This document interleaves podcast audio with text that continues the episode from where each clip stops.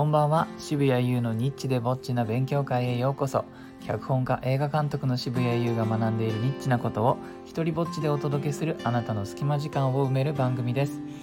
えー、今日はですねあの売れるっていう言葉の定義はあの規模によって違うなってことに気づいたのでそのことについてお話ししようかなと思います。実はですねあの今年え、ー、と友人とですねよしと。ここは一つ売れる映画を作ってあの制作費の回収にチャレンジしてみようっていうふうにね、えー、なってまああの2人でというかまあ何人かいろんな人巻き込んで売れる映画って何だろうということと向き合っています。今までですね僕らはそのインディペンデントの映画を作ってきてあの作ることにかけたお金をあの回収するっていうまでは、まあ、やっぱりあの短編とかそういった規模の小さい映画では非常に難しく、えーと、やってこなかったんですよね。なので、まあ、長編を作ってちゃんとそれにかかった映画を普通に人に見せることによって回収するっていうのをやってみようと、まあ、そんな風に、えー、今あのなってるんですね。で、えー、知り合いのプロデューサーにあのちょっと声をかけてあの売れるっていうことについてちょっとヒアリングをしてみたんです。で一番大きな収穫としてこのなんとなく今まで思ってた売れるっていうことがもっと再定義されたんですよね。で、まあ、これまではその友人と2人でね、まあ、有名キャストを使うとかそういった分かりやすいことの他に、まあ、あのストーリー上あのどんでん返しがあるとか伏線回収があるとかあの泣けるっていうそういったキーワードをまあいろいろと並べて考えてきたんです。えー、でなんとなくその流れの中で漠然と我々のターゲットはこういわゆる大衆を意識してきたんですけども、うんと、このヒアリングした結果ねその我々の予算規模では大衆に届けることが難しいとそのプロデューサーさんがね気づかせてくれたんです。まあ、予算規模が小さいということはあの公開規模もそれに見合ったサイズになってくるわけですよね。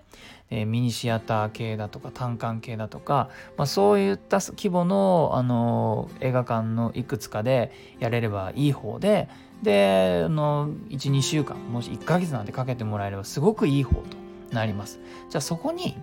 大衆はいるのかって話でおそらく違うんですよね。おそらくそこにいるのは映画好きですよね。で大衆と映画好きの大きな違いについて考えてこれはねあの自ら映画の情報を探しているかどうかってことだと思うんですよ。であの大衆に届けるにはあのプロデューサーが言うにはねお金がかかるよって言ってあどういうことかなと思ってその後考えてまあ、要するに映画の情報を求めていない人に届けようとするからお金がかかるわけですよね。えテレビとかあのテレビで予告編だとかその番宣とかを打つレベルまでやって初めて作品のタイトルだったり内容だっていうのをあの認知してもらえるこういう層はまあたまにしか映画館に行かないからどうせ行くならどんでん返しに驚いて最後泣けるっていう体験をしたいと、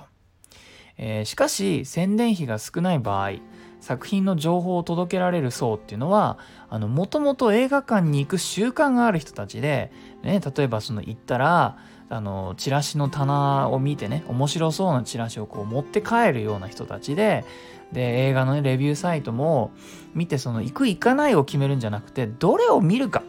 もうもう見に行くことは前あの前提としてあってどれ行こうかなっていうためにレビューサイトを見るような人たち。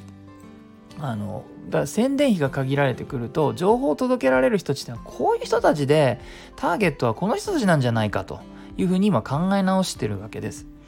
でこの層は見ている本数がまあ多いから求めているものも大衆とは違ってくる。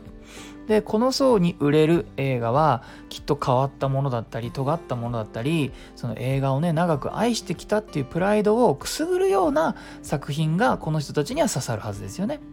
でもちろんその映画を見る人たちをね上記のこの大衆と映画好きっていう2つのグループだけに分けるのはあの乱暴だし雑なんですしあのもちろん間の層もねいるわけですよそのたまに行く人たちとかっていうのがね。